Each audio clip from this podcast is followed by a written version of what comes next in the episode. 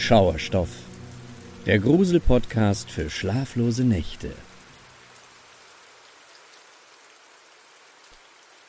Die Bellhexe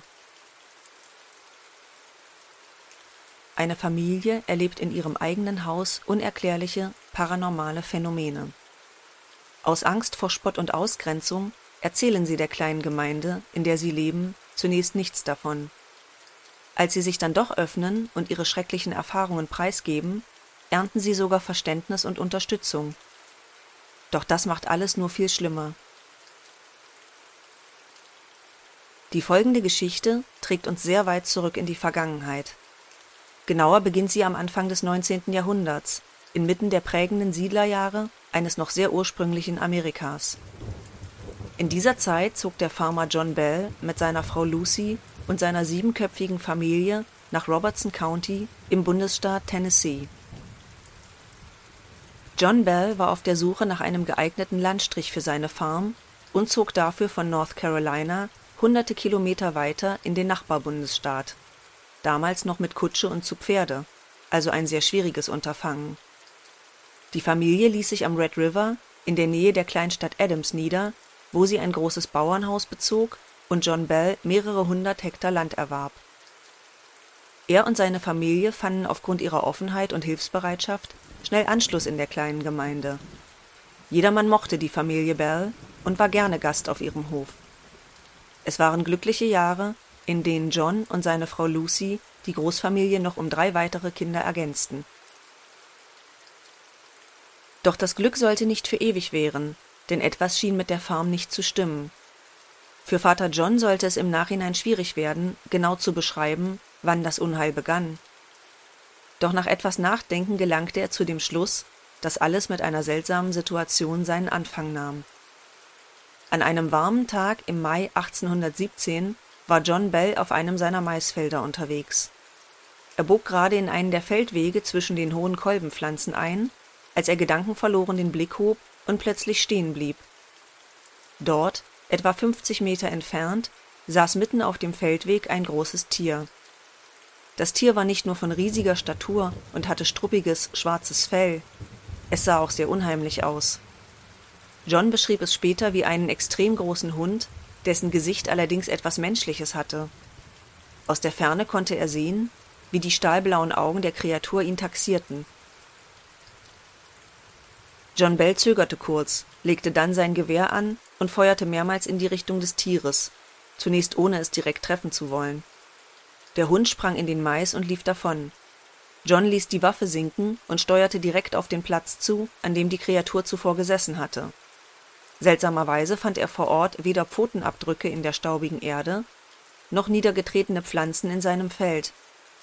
Für den Moment beließ er es dabei, doch John sollte nicht der Einzige sein, der das unheimliche Tier gesehen hatte. Denn auch der junge Dean, ein Hausangestellter der Familie Bell, sollte etwa zur selben Zeit Ähnliches berichten. Ihm zufolge wurde er mehrfach von einer hundeartigen Bestie verfolgt, wenn er nach Feierabend seine Frau weiter unten im Ort besuchen wollte. Das Auftauchen des Hundes markierte einen Wendepunkt im Leben der bisher so glücklichen Bell-Familie. Denn danach war nichts mehr wie vorher. Doch zunächst kam die Familie gar nicht auf die Idee, die folgenden Zwischenfälle miteinander in Verbindung zu bringen. Einige Abende, nachdem John den Hund auf dem Feld gesehen hatte, gingen er und seine Frau Lucy zu Bett. John hatte den ganzen Tag schwer auf dem Feld gearbeitet und war todmüde. Doch als sie gerade dabei waren einzuschlafen, ließ ein lautes Hämmern die Eheleute plötzlich hochschrecken. Dabei hatte niemand an die Haustür geklopft. Das Hämmern kam direkt von der hölzernen Außenwand ihrer einfachen Schlafstube. Sofort konnten John und Lucy ebenso ausschließen, dass ein Tier die Geräusche verursachte. Das Hämmern klang zu absichtsvoll, zu menschlich, als würde jemand mit geschlossener Faust gegen die dicken Eichenbohlen ihrer Fassade schlagen. Wütend sprang John Bell aus dem Bett und lief hinter das Haus, um nachzusehen. Doch dort stand er nun allein auf weiter Flur. Weit und breit war niemand zu sehen, und die Farm lag friedlich im Dunkeln. Überzeugt, dass es sich um einen dummen Scherz handelte, ging John wieder zu Bett. Doch ein erneutes Hämmern gegen die Wände sollte nicht lange auf sich warten lassen. Abermals stürmte er hinaus, dieses Mal mit seinen zwei ältesten Söhnen und deren Gewehren im Schlepptau. Auch zu dritt blieben sie erfolglos. Das Hämmern sollte sie noch viele Stunden in dieser Nacht quälen, und entsprechend gerädert fühlte sich die Familie am nächsten Tag. Vielleicht erzählst du einfach in der Gemeinde, was passiert ist, schlug Lucy vor und nippte müde an ihrem Tee. Gemeinsam werdet ihr die Schuldigen schon ausfindig machen. Auf keinen Fall, entgegnete Vater John. Wenn ich das erzähle, wissen diese Quälgeister doch, dass sie uns das Leben schwer machen. Nein, ich will sie selbst auf frischer Tat ertappen, sobald sie wiederkommen. Doch der Plan des Familienoberhaupts ging leider nicht auf. Denn obwohl sich das nervenzerfetzende Hämmern gegen die Wände des Hauses fortan Nacht für Nacht wiederholte, gelang es ihnen einfach nicht, den oder die Verantwortlichen zu stellen. Stattdessen gesellten sich nur neue Probleme hinzu. Die jüngsten Kinder der Bell-Familie, vier Jungen im Alter von sieben bis elf Jahren, schliefen wie gewohnt in einem Zimmer mit zwei Etagenbetten. Etwa ein Jahr, nachdem das nächtliche Hämmern die Familie immer wieder aus dem Schlaf gerissen hatte, wurden sie Zeugen weiterer seltsamer Erscheinungen. Eines Nachts hörten sie plötzlich ein Geräusch, als würde ein Tier an einem Stück Holz nagen. Überzeugt, dass sich wohl eine Ratte in ihr Zimmer verirrt haben musste und nun an ihren Bettpfosten knabberte, standen die Kinder auf und begannen, nach dem Tier zu suchen.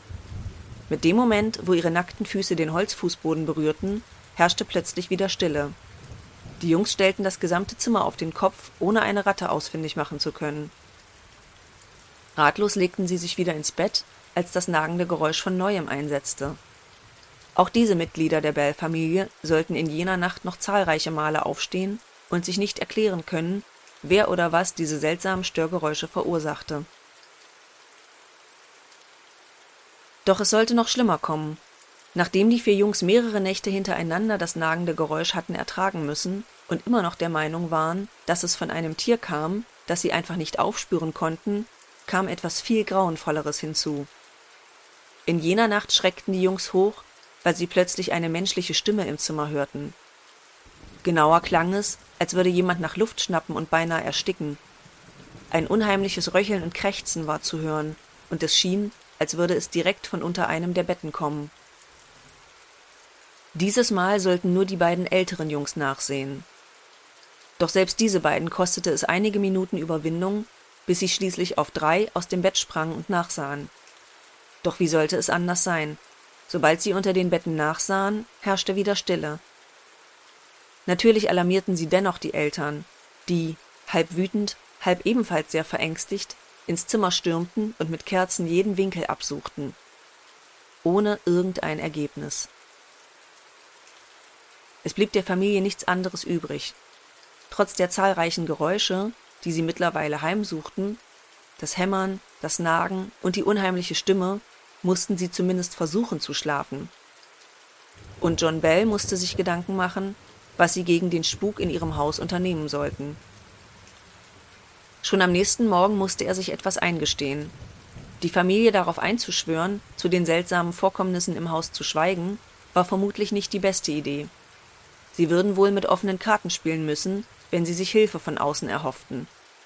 Also zog John zunächst seinen engen Freund und Nachbarn James Johnston ins Vertrauen.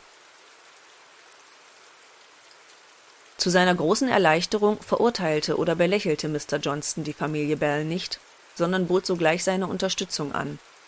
Trotzdem blieb er skeptisch und nahm an, dass es völlig gewöhnliche Erklärungen für die unheimlichen Erscheinungen geben musste. Um sich selbst ein Bild von der Lage machen zu können, übernachteten er und seine Frau am selben Abend bei der Familie. Eingangs verlief alles friedlich und ohne besondere Vorkommnisse. Doch sobald sich alle in ihre Gemächer zurückgezogen hatten, begann das Martyrium erneut, und die schaurigen Geräusche erfüllten die Räume. Auch die Johnstons wurden dabei nicht verschont. Das ging so weit, dass ihnen irgendwann sogar die Bettdecke entrissen wurde und sie das Gefühl hatten, von einer unsichtbaren Hand geschlagen zu werden. Bei Gott, wer bist du und was willst du von uns? rief James Johnston panisch und sprang aus dem Bett. Zwar erhielt er keine Antwort auf seine Frage, doch zumindest kehrte für den Rest der Nacht ein wenig Ruhe im Haus ein. Am nächsten Morgen nahm der Nachbar John Bell gegenüber all seine Skepsis zurück. Er war nun auch überzeugt, dass in dem Haus eine schreckliche Bedrohung lauerte. So überzeugt, dass das unangenehme Geheimnis der Bell-Familie bald kein Geheimnis mehr war. Im Gegenteil, die Nachricht über den Spuk im Haus von John Bell verbreitete sich wie ein Lauffeuer. Doch abermals waren die Reaktionen der Öffentlichkeit eher anteilnehmend und verständnisvoll. Natürlich gab es hier und da einige Schaulustige, die nur die paranormalen Aktivitäten im Hause Bell selbst erleben wollten. Inzwischen hatte das ganze Phänomen sogar einen Namen. Man war sich sicher, dass es sich um eine weibliche Entität handelte und nannte diese fortan die Bell-Hexe. Doch viele Mitglieder der Gemeinde und Menschen in Robertson County mochten den Farmer und seine Familie und waren mehr als bereit, die Bells zu unterstützen.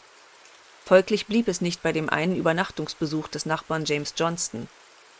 Immer mehr Menschen boten sich an, bei den Bells zu übernachten. Einerseits, um vielleicht der Ursache für die Phänomene auf den Grund zu gehen. Andererseits jedoch vor allem, um der Familie wenigstens ein bisschen das Gefühl von Sicherheit zu geben. Mit mehr Menschen im Haus ließ sich die Tyrannei durch die Bellhexe zumindest besser ertragen. Allerdings gab es unter den Mitgliedern der Gemeinde natürlich auch zahlreiche Skeptiker, was den Spuk auf der Farm der Bells anging.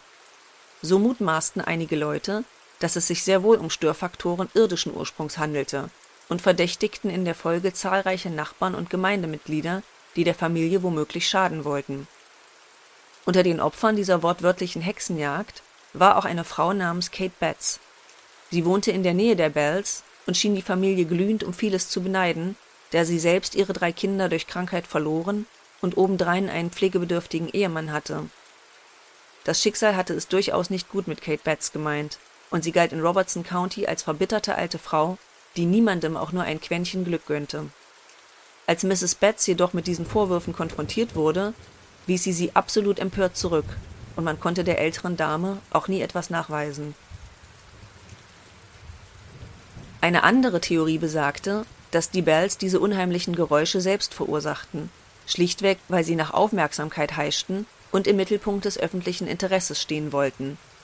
Daraufhin forderten einige Gemeindemitglieder, die Bells während der Nacht in ihrem häuslichen Umfeld beobachten zu dürfen, um ausschließen zu können, dass sie Scharlatane waren. In ihrer Not ließen die Bells selbst dieses Prozedere über sich ergehen, um zu beweisen, dass sie vollkommen unbescholten waren. Und schon bald mussten selbst die rationalsten Kritiker einsehen, dass die Bells die paranormalen Erscheinungen sich weder ausgedacht noch sie selbst verursacht hatten. Die bösartige Kreatur im Hause der Familie schien sich derweil durch nichts stoppen zu lassen. Ganz im Gegenteil, ihre Präsenz auf der Farm wurde immer schwerer zu ignorieren, zumal der Dämon immer gewalttätiger wurde und über ungeahnte Kräfte zu verfügen schien. So musste das jüngste Familienmitglied, die kleine Betsy, ständig verschiedene Attacken aushalten. Die Hexe zog sie an den Haaren, schlug sie und hinterließ sogar feuerrote Handabdrücke auf ihrem Körper. Der Bellhexe größter Feind war jedoch nach wie vor Vater John, und sie tat alles dafür, um ihm das Leben, wortwörtlich, so schwer wie möglich zu machen. Mit der Zeit litt John Bell immer stärker unter neurologischen Ausfällen. Sein Gesicht war zeitweise gelähmt, dann wieder entwickelte er merkwürdige Ticks, schnitt Grimassen und zwinkerte unkontrolliert. Auch das Laufen oder simple Gespräche mit Familie und Freunden fielen ihm immer schwerer. Oft saß er tagelang einfach nur da und starrte die Wand an. Während die äußere Welt vornehmlich den Eindruck hatte, dass der Familienvater schlichtweg aufgrund von Alter und Gebrechlichkeit immer mehr degenerierte, beschlich John Bell ein ganz anderes Gefühl. In vertraulichen Unterhaltungen mit seiner liebevollen Frau Lucy betonte er immer wieder, er habe das Gefühl, dass etwas ihm regelrecht die Kraft raube und daran arbeite, ihn qualvoll verenden zu lassen. Eines Tages ging Johns erwachsene Tochter Esther zum Hühnerstall der Farm, um frische Eier einzusammeln. Dafür musste sie die Landstraße überqueren, die das Grundstück der Familie teilte, und etwa 200 Meter über eine Wiese gehen, um zu dem Stall zu gelangen. Schon nachdem sie das Wohnhaus nur wenige Meter hinter sich gelassen hatte, hörte sie plötzlich ein Geräusch. Esther schaute nach links und sah in einiger Entfernung eine Frau, die komplett in Schwarz gekleidet war und mit gesenktem Kopf die quer verlaufende Landstraße entlang schlich. Esther dachte sich nicht viel dabei, überquerte die Straße und ging weiter unbeirrt zum Hühnerstall. Als sie ihren Korb mit Eiern gefüllt hatte und wieder hinaustrat, war die seltsame Frau immer noch da Extrem langsam schlurfte sie mit gesenktem Kopf unter der schwarzen Kapuze durch den Staub. Inzwischen war ihr Ziel jedoch klarer geworden. Die Frau in Schwarz steuerte auf das Wohnhaus der Bells zu. Die junge Esther, ein wenig naiv und immer freundlich zu Fremden, verspürte zunächst überhaupt keinen Argwohn. Stattdessen ging sie davon aus, dass die Frau aus der Gegend sein musste und ihre Familie womöglich sogar kannte. Schnellen Schrittes ging Esther zurück in Richtung Haupthaus und näherte sich der Frau von hinten. Hallo, kann ich Ihnen helfen? rief sie freundlich, erntete jedoch nur Schweigen. Die Gestalt in Schwarz trottete weiter unbeirrt vor sich hin. Esther versuchte noch einige Male, die Frau zu einem Gespräch aufzufordern, wurde jedoch weiterhin ignoriert. Als das junge Mädchen die Fremde beinahe eingeholt hatte, wurde ihr plötzlich seltsam zumute. Unsicher blieb Esther einige Meter hinter ihr stehen und überlegte, was sie als nächstes tun sollte. Da blieb auch die Frau in Schwarz plötzlich abrupt stehen. Sie führte ihre rechte Hand zu ihrem Kopf und streifte ihre Kapuze ab. Heraus quoll eine schier unendliche Masse an verfilzten, öligen, pechschwarzen Haaren, die bis auf den Boden zu reichen schienen. Die Frau wandte sich immer noch nicht um, als Esther wie gebannt abwartete, was als nächstes geschah. Stattdessen fuhr sie mit ihren Fingern immer wieder durch ihre Haare, als wollte sie sie glatt kämmen. Und während Esther dort stand und sie wie regelrecht hypnotisiert betrachtete, kam ihr ein anderer Gedanke. Die Frau kämmte nicht etwa ihre Haare mit den Fingern, stattdessen riss sie sie büschelweise aus. Entsetzt rannte Esther an der Frau vorbei zum Haupthaus und verriegelte sofort die Tür hinter sich. Panisch rief sie nach ihrer Familie, bis eine ihrer Schwestern aufgeregt die Treppe hinuntergestürzt kam.